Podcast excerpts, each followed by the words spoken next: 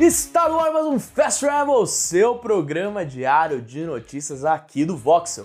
Meu nome é Francesco e é hora de dar aquele último gás e chegar ao final de semana, onde vai dar para fazer muita coisa e principalmente jogar muito joguinho. Mas antes, nada melhor do que começar o final de semana informado, né? Então, bora para as notícias.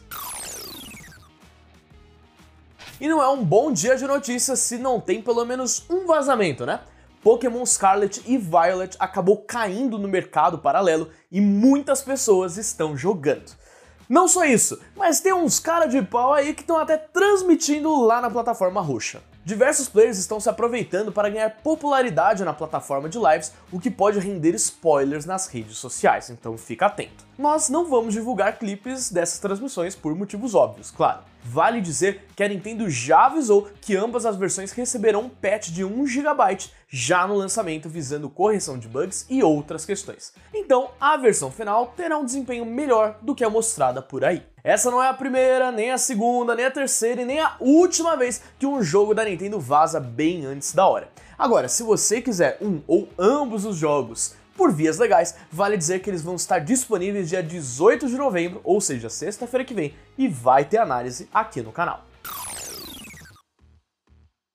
Cópias de games de sucesso são bem comuns. Em alguns casos, a cópia é tão descarada, mas tão descarada, que a empresa do jogo original processa a outra para evitar sua distribuição.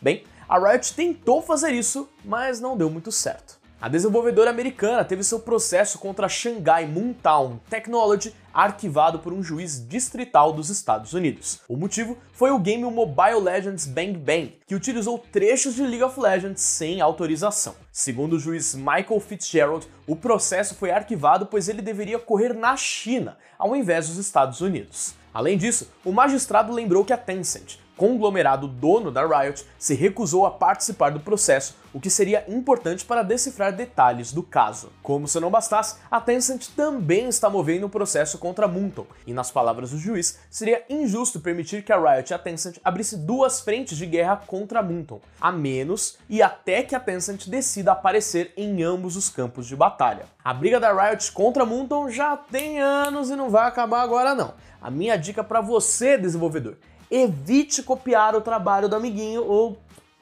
contrate um advogado bem bom. E vamos de uma treta jurídica para uma suposta compra de silêncio.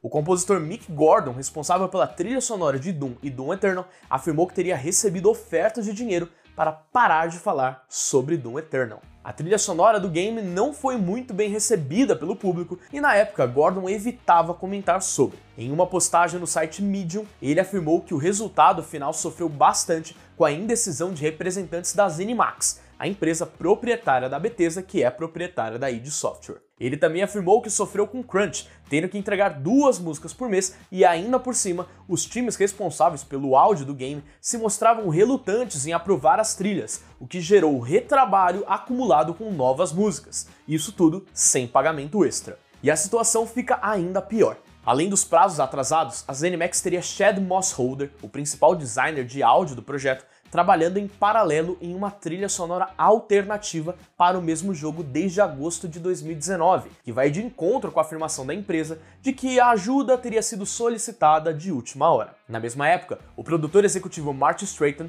publicou uma carta aberta no Reddit questionando a capacidade de Gordon de entregar os trabalhos no prazo previamente estabelecido. As duas partes chegaram a negociar acordos. O último recebido por Gordon implicava que ele teria que assumir completa responsabilidade por todos os problemas envolvendo as músicas de Doom Eternal em troca de algumas centenas de milhares de dólares mas foi recusado. É extremamente triste que um artista tão talentoso e relevante para o cenário como Mick Gordon teve que passar por tudo isso. Para mais informações sobre o caso, você pode conferir a notícia completa lá no nosso site, que está aqui na descrição.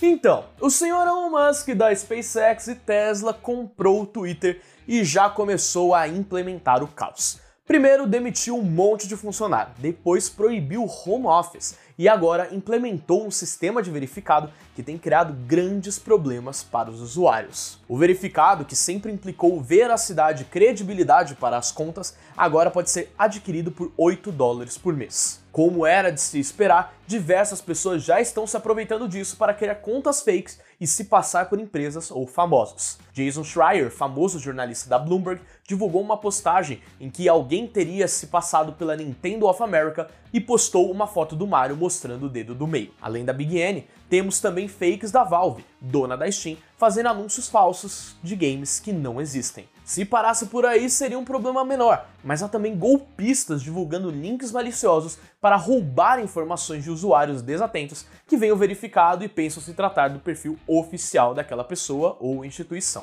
Essa questão é bem mais séria que parece, fica a nossa recomendação para vocês prestarem muita atenção.